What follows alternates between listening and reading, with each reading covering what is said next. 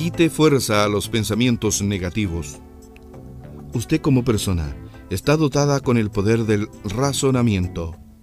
El éxito o fracaso depende totalmente de los pensamientos que use para ser guiado en sus actividades.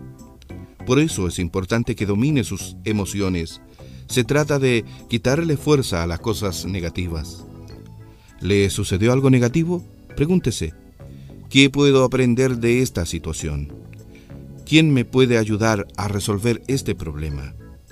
¿Qué cambios debo efectuar para que esa situación no vuelva a suceder? Quítele fuerza a los pensamientos negativos.